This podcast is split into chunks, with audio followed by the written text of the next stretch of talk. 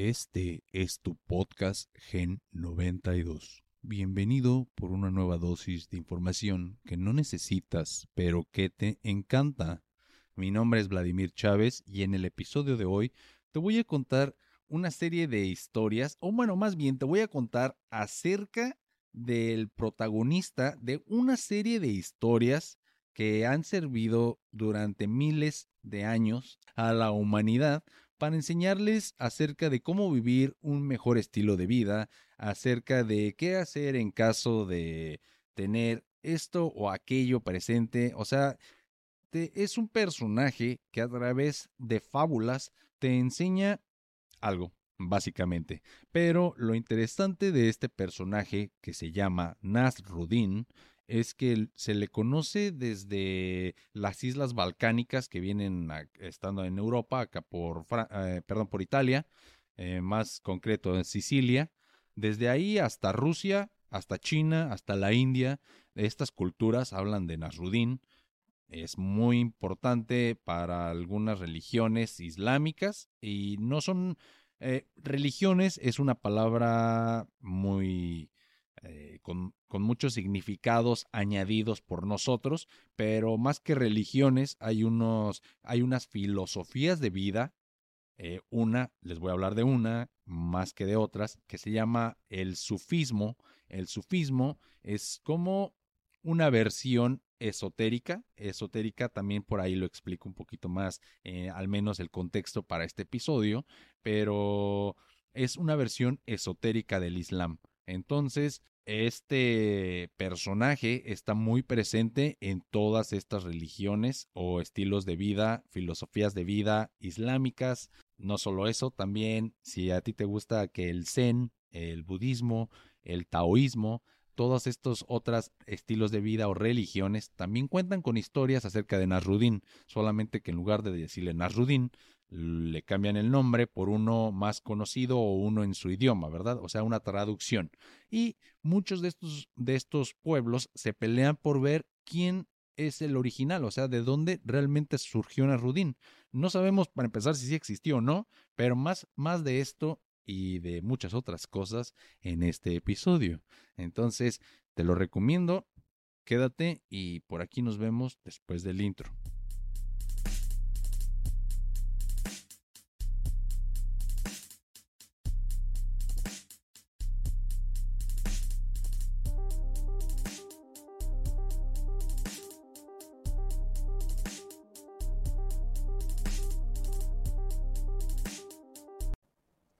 Historias de Nasruddin.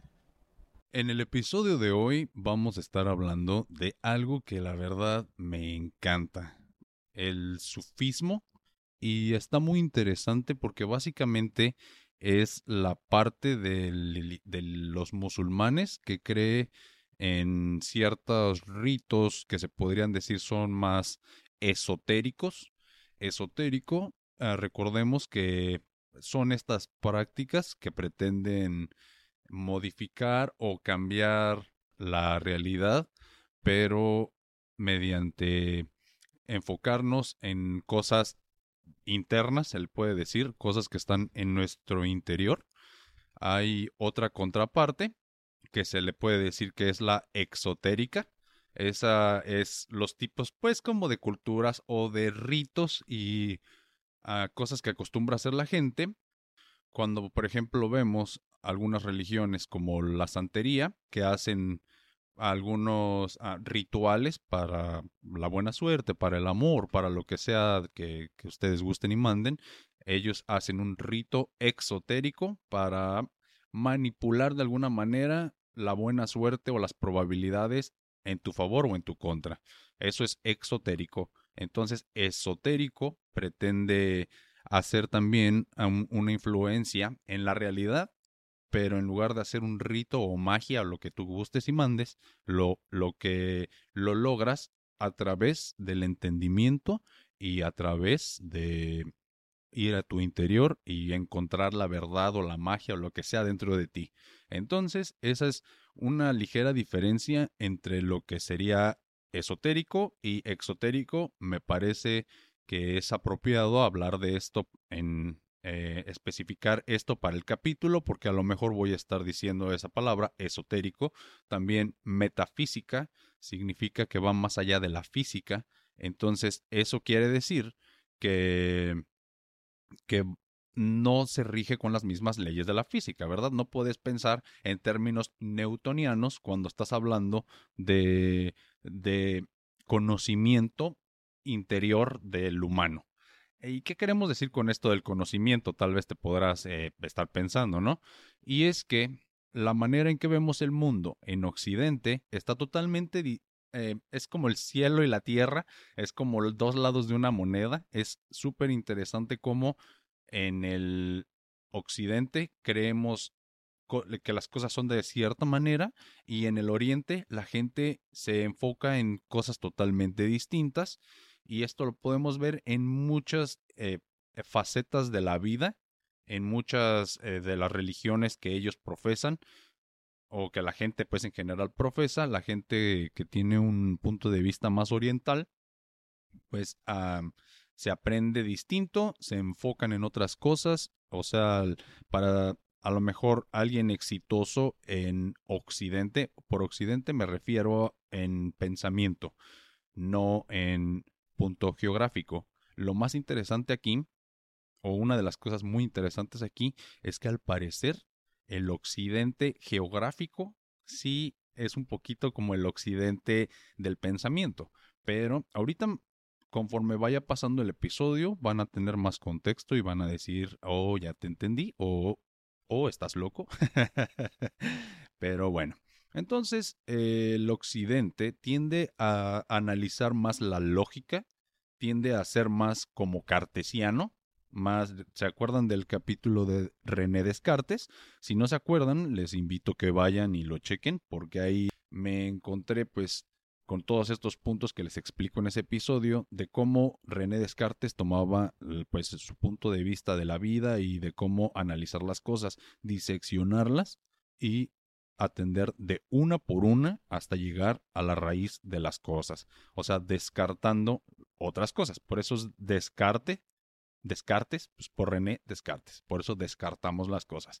Bueno, eso es un, eso es un muy claro ejemplo de una persona muy occidental, muy lógica, ¿ok? Otra, otro ejemplo de una persona muy occidental y muy lógica podría ser Freud o Nietzsche. Esos dos, bueno, uno es un psiquiatra el padre de la psiquiatría y, o de la psicología analítica, eh, perdón, de la psicología analítica, no me vayan a querer este, matar ahí en los comentarios.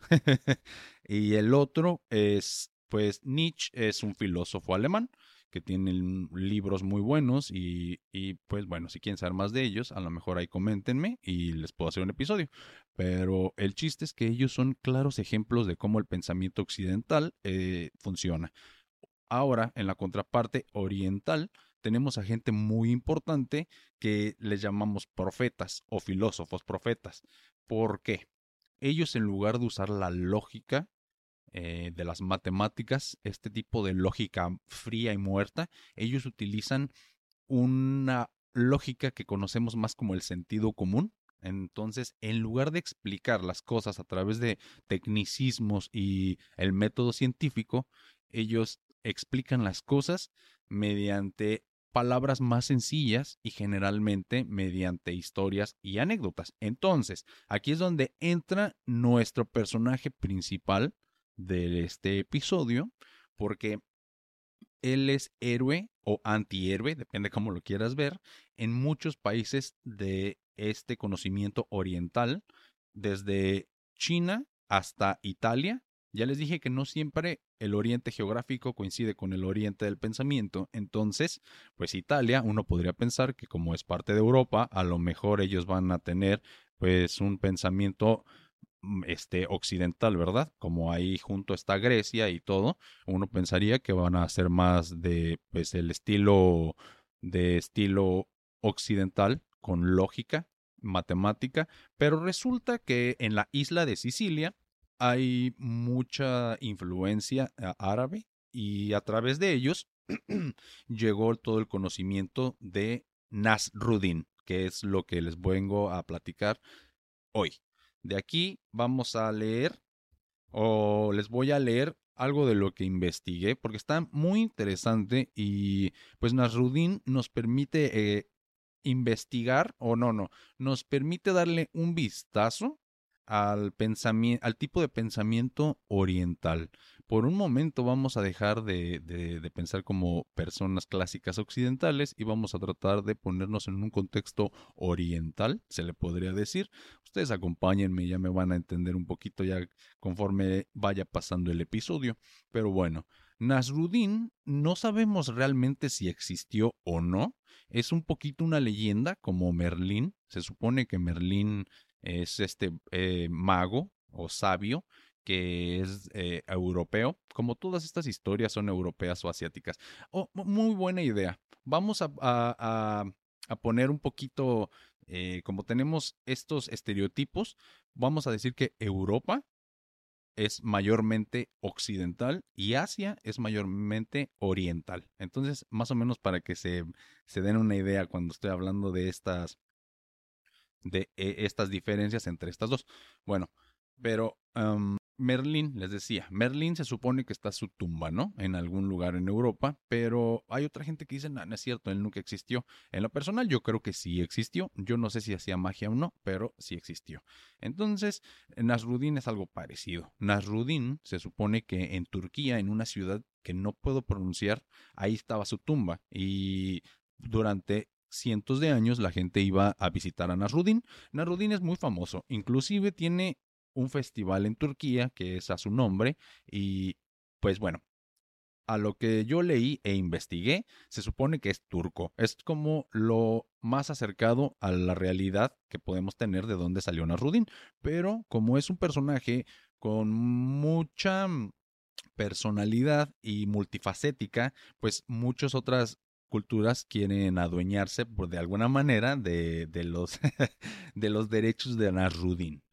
Entonces, vamos a hablar de la versión que yo conozco, que es la versión islámica, es la versión sufí, y por eso empecé hablando de, pues, de estas otras, otros tipos de religiones, como yo les, como empecé el episodio. Pero bueno, la religión islámica es una parte de la religión musulmana que cree en el profeta Mahoma, ¿ok?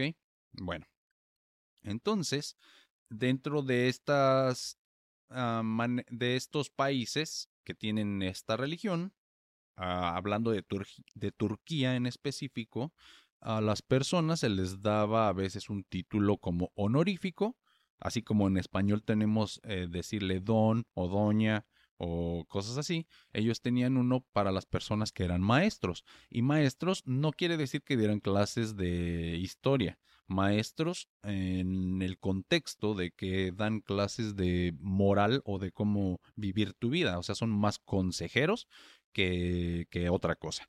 Pero para que no se me saquen de onda, eh, estas personas se les decían los mula, mula.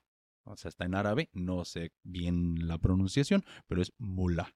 Y estos mulas generalmente vivían de, de caridad o sea que ellos eran los sabios del pueblo y si tú tenías un problema, pues ibas a consultar al, al mulá del pueblo y el mulá te daba pues su punto de vista o te ayudaba. Generalmente vamos a empezar a hacer una diferenciación entre Occidente y Oriente aquí.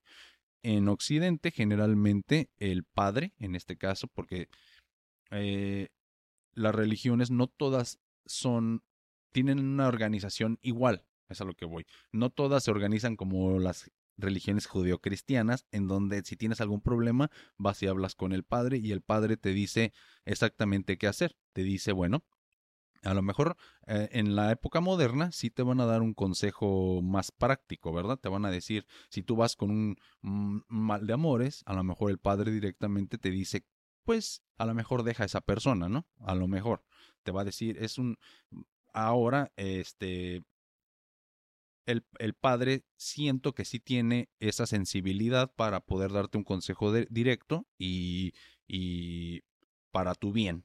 O sea, no estoy tratando de hablar mal de nadie, nada más estoy diciendo eh, el, el cómo, dependiendo el occidente y el oriente, se afronta esta tarea de, de, tratar de enseñar o de guiar a las personas. Entonces, para, espérenme, espérenme, el padre va a llegar y te va a decir, ok, haz esto o aquello y aparte reza cinco padres nuestros y tantas aves marías y ya está. ¿Ok? Esa es la manera de cómo en las religiones judeocristianas que son más occidentales se, se abordan los problemas o se abordan, eh, eh, eh, pues sí me explico, cuando alguien tiene alguna duda y acude a su párroco favorito a pues a que le ayude.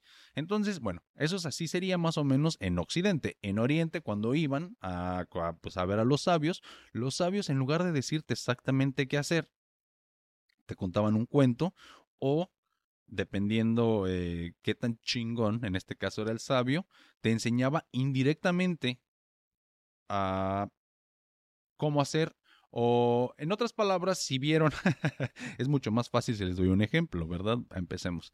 En Karate Kid, el Miyagi, el Miyagi nunca le decía a Daniel San directamente qué hacer, sino le decía, se iba como por las ramas, le daba ejemplos o lo ponía a hacer actividades que aparentemente no tenían nada que ver con karate, pero sí le estaba enseñando karate. Entonces, e, ese exactamente es el es como los orientales, y no me refiero a geográficamente, sino la gente que piensa orientalmente, es así como les gusta enseñar, contando historias que hagan que tu mismo sentido común te conteste a tu misma pregunta. O sea, en lugar de decirte qué hacer directamente, esperan a que mediante esta historia o este ejemplo que te están dando, tú solito agarres la onda y tú solito, eh, pues casi casi que en tu de tu interior venga la respuesta a las dudas que puedas tener. Entonces, esto es mayormente la diferencia de cómo se aborda un problema para las religiones occidentales y cómo es para las religiones orientales. Entonces, pues aquí viene la verdadera historia de por qué Nasruddin es tan importante. El sufismo es una religión mística de origen persa con raíces en el Islam, aunque hay quienes lo consideran incluso anterior a este.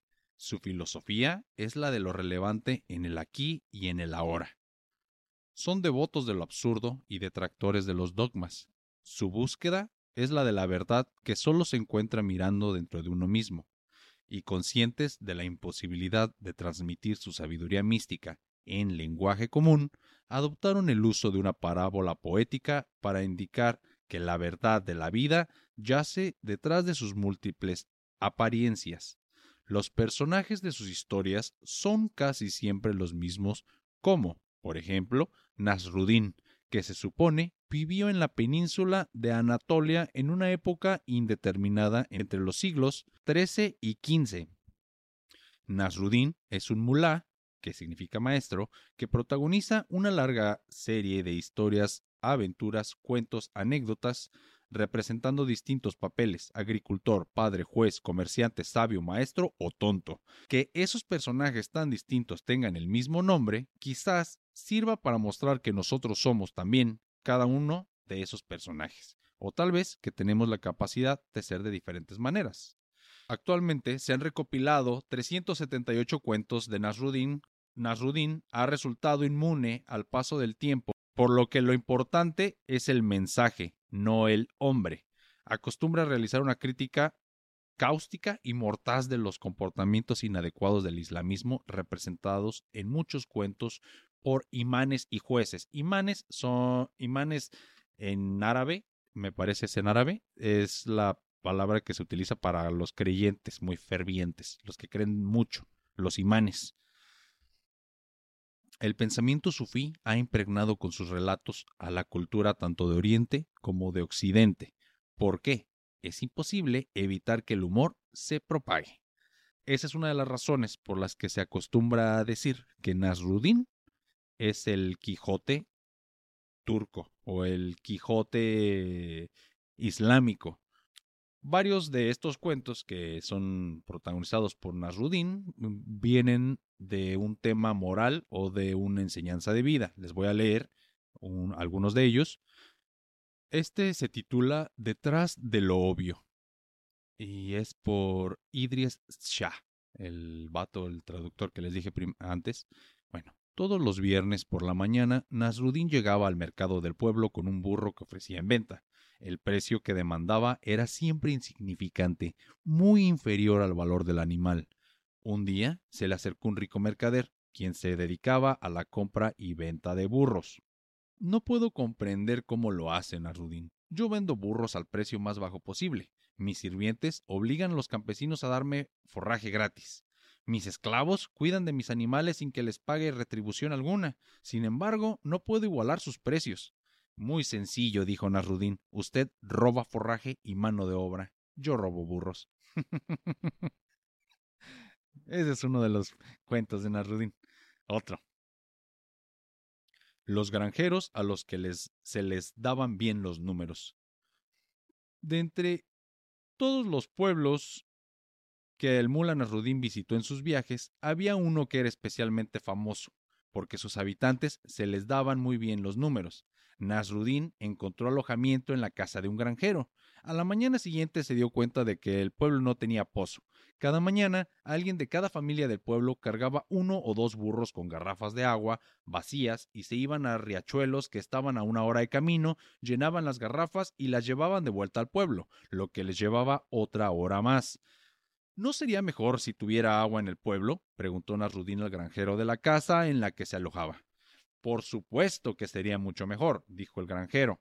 El agua me cuesta cada día dos horas de trabajo para un burro y un chico que lleva el burro. Eso hace al año mil cuatrocientas sesenta horas.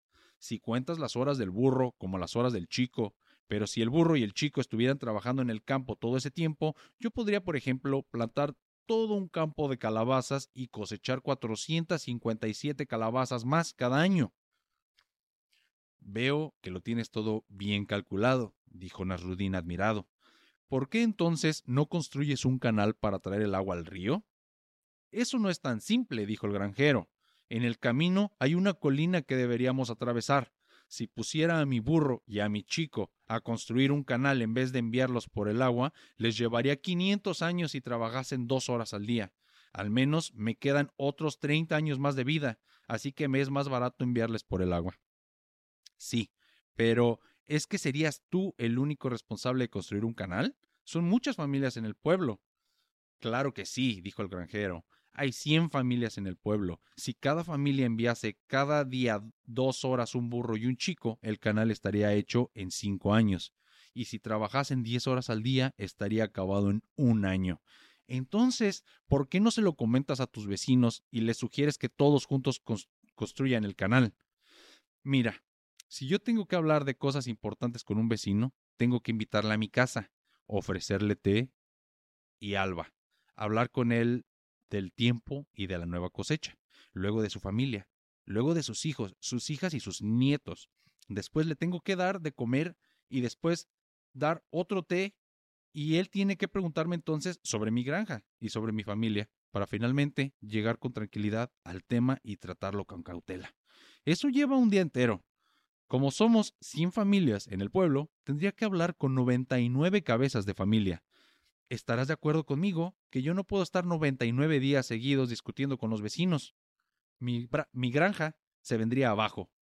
Lo máximo que podría hacer sería invitar a un vecino a mi casa por semana.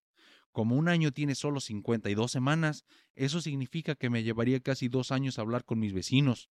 Conociendo a mis vecinos como les conozco, te aseguro que todos estarían de acuerdo con hacer llegar al agua al pueblo, porque todos ellos son buenos con los números, y como les conozco, te digo que cada uno prometería participar si los otros participasen también. Entonces, después de dos años, tendría que volver a empezar otra vez desde el principio, invitándoles de nuevo a mi casa y diciéndoles que todos están dispuestos a participar.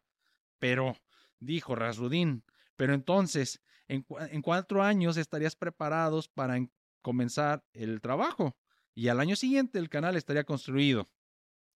Hay otro problema, dijo el granjero. ¿Estarás de acuerdo conmigo que una vez que el canal esté construido, cualquiera podría ir por agua, tanto como si ha o no contribuido con su parte de trabajo correspondiente? Lo entiendo, dijo Nasrudín. Incluso, si quieres, no podrías vigilar todo el canal. Pues no, dijo el granjero. Cualquier cara dura que se hubiera librado de trabajo se beneficiaría de la misma manera que los demás y sin coste alguno. Tengo que admitir que tienes razón, dijo Nasrudin.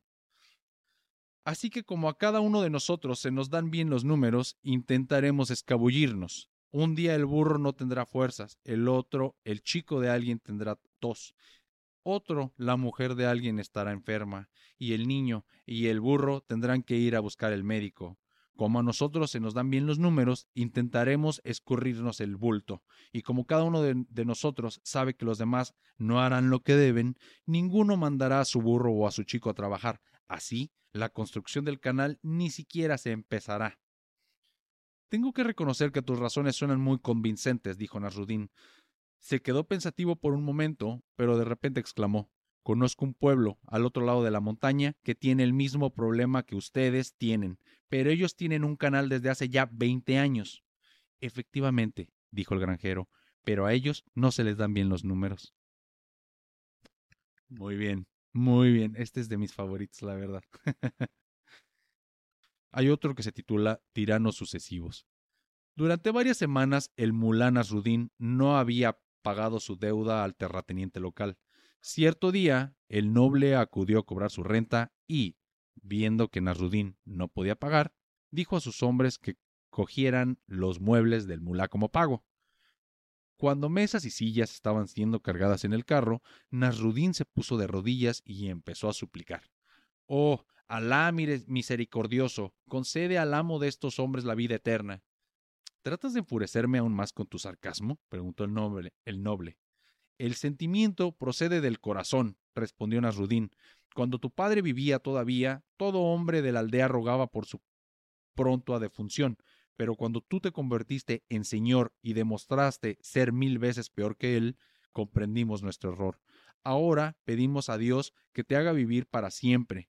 ¿Quién nos dice que tu, que tu sucesor no resultará mil veces peor que tú? Esa es otra parábola. Muy bonita, ¿verdad? Esta otra se llama Palabras repetidas. Durante muchos años, los habitantes del pueblo de Nasrudín habían estado agobiados por los elevados impuestos establecidos por el rey del desdichado país, un hombre sin escrúpulos. Los campesinos y los comerciantes estaban obligados a aportar un tercio de sus escasas ganancias a las arcas del palacio. El mula Nasrudín entonces era un imán de la aldea. Imán, recordemos que es una persona muy creyente y muy devota. Este estaba tan enfadado por la pobreza y la desigualdad que había a su alrededor que dio un sermón en el que acusaba al monarca de chupar la sangre del pueblo. Desgraciadamente, uno de los tantos espías del monarca escuchó sus observaciones y se fue a la corte a toda prisa. Poco después, Nasrudín fue arrestado y llevado al palacio. He oído que te has atrevido a compararme con una sanguijuela, dijo el rey. Como sin duda sabes, los insultos dirigidos a la persona del rey son recompensados con la flagelación pública, seguidos de prisión. Majestad, replicó el mula, no te insultaba, simplemente repetía lo que la gente dice en todo el reino. Ya ven, entonces son puras historias de este estilo, son historias generalmente con un toque humorístico, pero que tienen un importante mensaje, generalmente cargado por eh, la incongruencia del, estilo tan extremista islámico y está cargado con un montón de esta sabiduría sufí, esta sabiduría que termina siendo eh, sentido común en muchas de las ocasiones y pues es protagonizada por nuestro héroe favorito Nasruddin. Hay una persona que es la encargada de llevar todos estos tipos de conocimientos orientales o de introducirlos al occidente.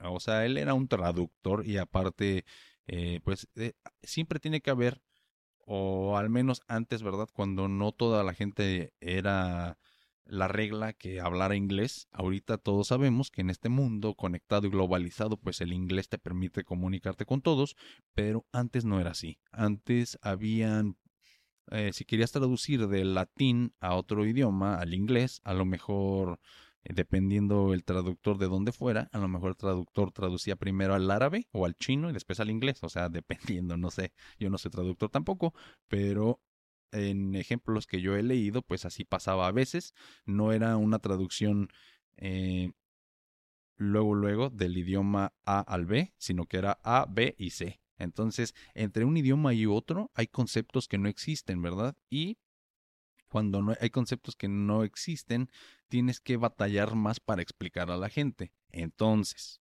estos sabios orientales se dieron cuenta que si contaban, en lugar de tratarte explicar directamente qué hacer o responderte directamente, te respondían con acciones, con preguntas o con historias, porque estas preguntas, historias y fábulas, cuando tú se las cuentas a gente de diferentes partes del mundo que hablan diferentes idiomas y que se encuentran en diferentes lugares con diferentes culturas, es mucho más fácil que entiendan, porque con la historia tú estás poniendo un contexto, un ejemplo, una problemática, una serie de preguntas, una serie de respuestas que Nasruddin generalmente es el maestro que las dice o que las interpreta y entonces así pretenden dar la respuesta a través de un ejemplo o a través de una historia que podría ser muy fácil que se repitiera, no importa qué idioma hables ni dónde estés. Se me hace una, una técnica muy interesante y al menos en mi lógica y en mi opinión es mucho más fácil y es mucho más listo tratar de explicar las cosas así. Es por eso que los las escrituras de las religiones más importantes son muy difíciles de entender para la mayoría de la gente, porque no están escritas literalmente, están escritas en un lenguaje codificado como este, y codificado no porque tenga números y cosas extrañas, sino por porque se, se pretende utilizar historias para enseñar moralidad y para enseñar, eh, pues, en este caso, historia y muchas cosas. O sea, bueno, para no hacerles tan largo el cuento, esta persona que les decía se llama Idris Shah. Este fue el que popularizó en Occidente el personaje de Nasruddin a través de diversas recopilaciones de otros cuentos breves rescatados de la literatura y tradición oral de las culturas de donde es conocido. Nos hace saber que el personaje pasó a la figura árabe de Yoha para reaparecer en el folclore de la isla de Sicilia para después aparecer en algunas historias atribuidas a Baldakaviev en Rusia, así como al antiguo libro francés de las fábulas de María de Francia. Entonces ya vimos desde Francia hasta Sicilia, hasta Rusia y hasta Turquía. Nasruddin, con diferentes nombres de acuerdo a las diferentes traducciones, pues es conocido como un viejo sabio que montaba un burro, pero en lugar de ir eh, viendo hacia el norte, él venía volteado viendo hacia el sur, o sea que cabalgaba su burro de espaldas. y hay estatuas donde pretenden, eh, bueno, son estatuas de Nasruddin y están así, o sea, Nasruddin va montando del otro lado al burro y es por eso que tú puedes saber que es Nasruddin. Supongo que dependiendo dónde esté la estatua, eh, físicamente luce distinto, ¿verdad? A lo mejor las estatuas que están en Rusia lucen distintas a las que están en Francia, pero pues el burro y que esté montando al revés es, es algo muy distintivo. Aparte en Turquía, o en los idiomas en los países árabes, eh, pues lo puedes reconocer también porque tiene un turbante así como un estereotipo de, un árabe de antes, ¿no? Una bola, no sé, la verdad desconozco, ignoro cómo se le llama, pero así pues algo muy representativo de antes, de ahí. Los cuentos de Nasruddin actualmente llegan a ser aproximadamente 378.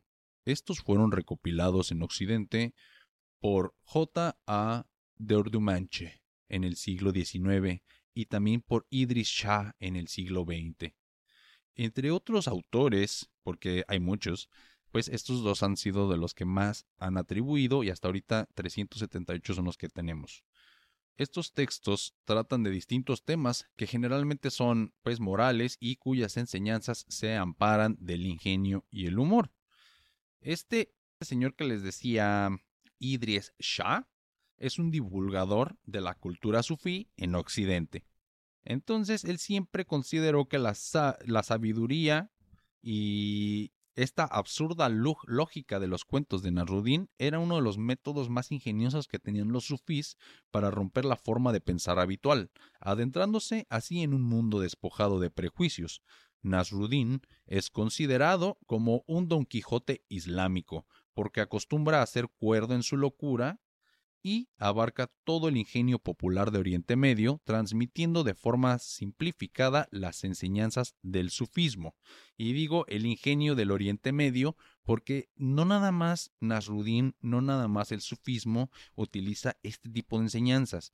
Si vas y lees un poco de Lao Tse, Lao Tse es lo mismo. Lao Tse es el creador de la religión o corriente filosófica, me gusta más decirles, que se llama el taoísmo. Así T-A-O-ismo, taoísmo. Ellos siguen al Tao. Y ese es un capítulo muy largo por sí mismo, pero Lao Tse es también una persona que enseñaba a través de cuentos, a través de fábulas, y lo mismo, o sea, era de que monjes iban a verlo y con un problema, y Lao Tse en lugar de decirles qué hacer, les, preguntaba cosas a ellos. Esa es una técnica que utilizan de hecho los psicólogos o los psiquiatras. Se le podría decir que pues hay herramientas equivalentes al psicoanálisis en, en estas religiones o en estilos de vida como el budismo o el taoísmo, porque eh, los monjes hacen cosas muy parecidas a los, a los psiquiatras o a los psicólogos, porque te preguntan hacen que te preguntes cosas para que tú solito vengas con las respuestas.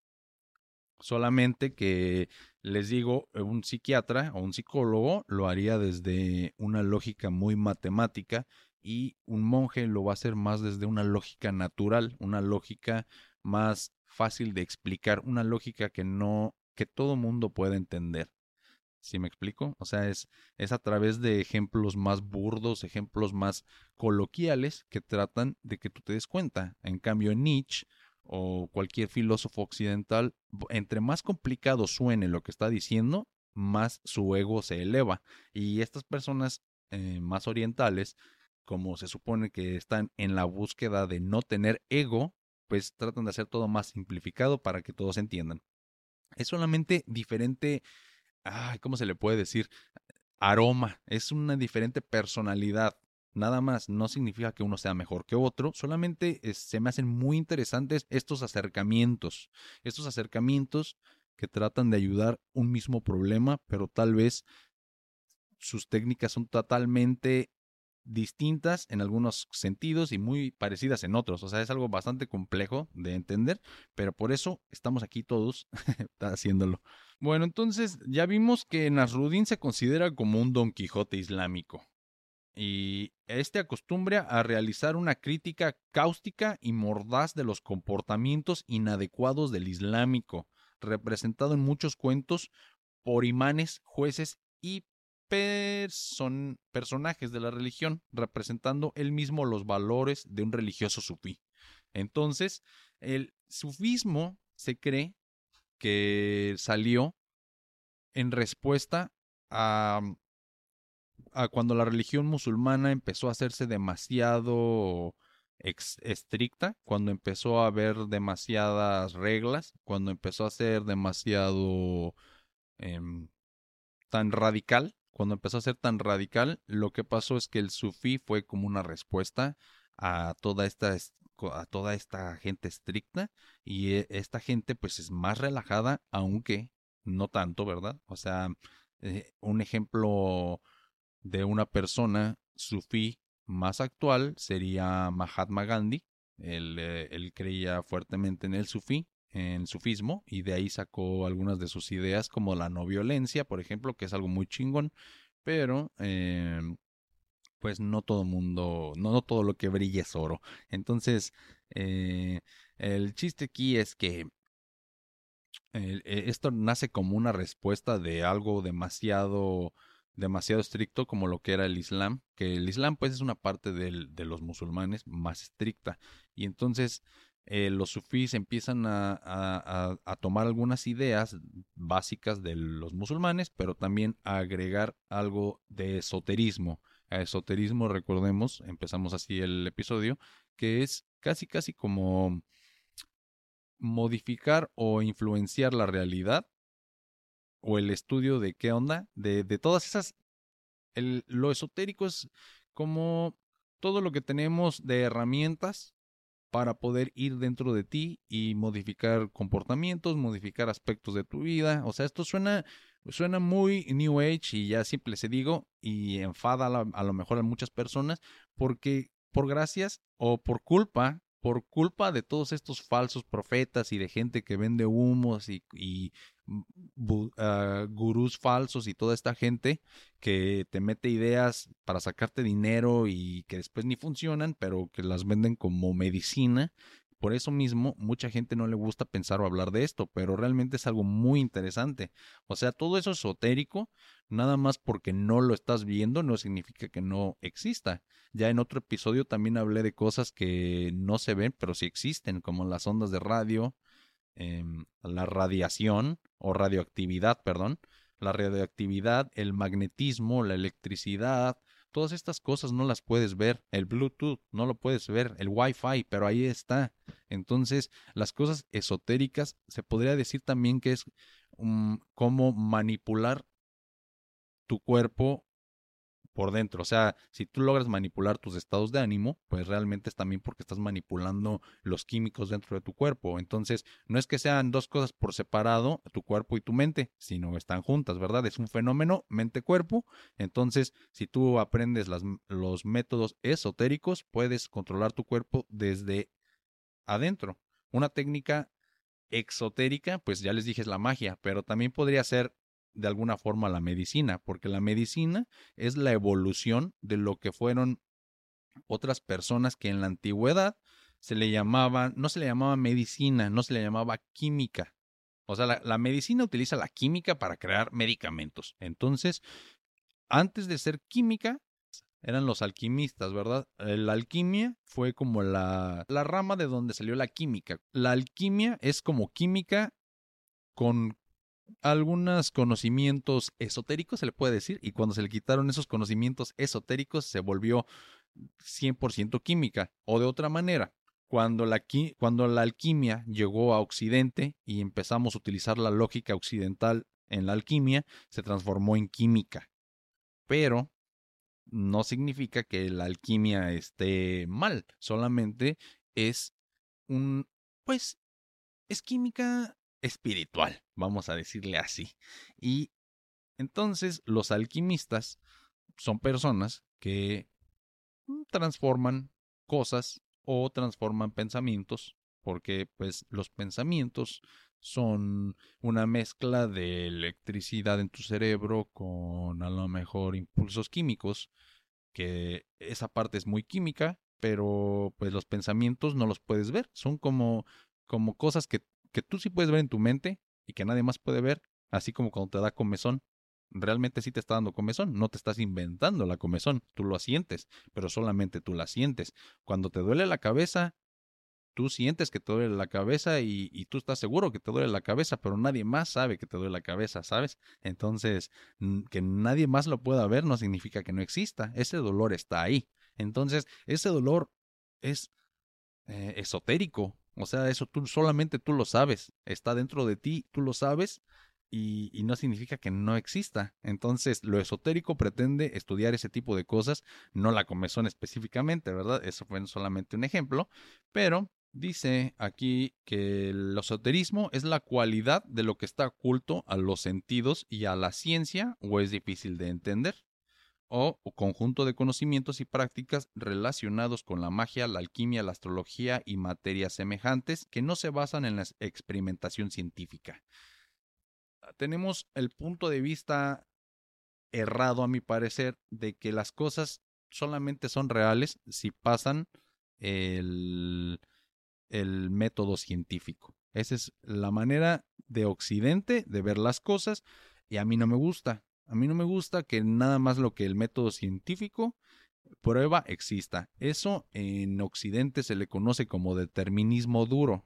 Eso significa que, que solamente crees en lo que puedes ver y que aparte todo es materia.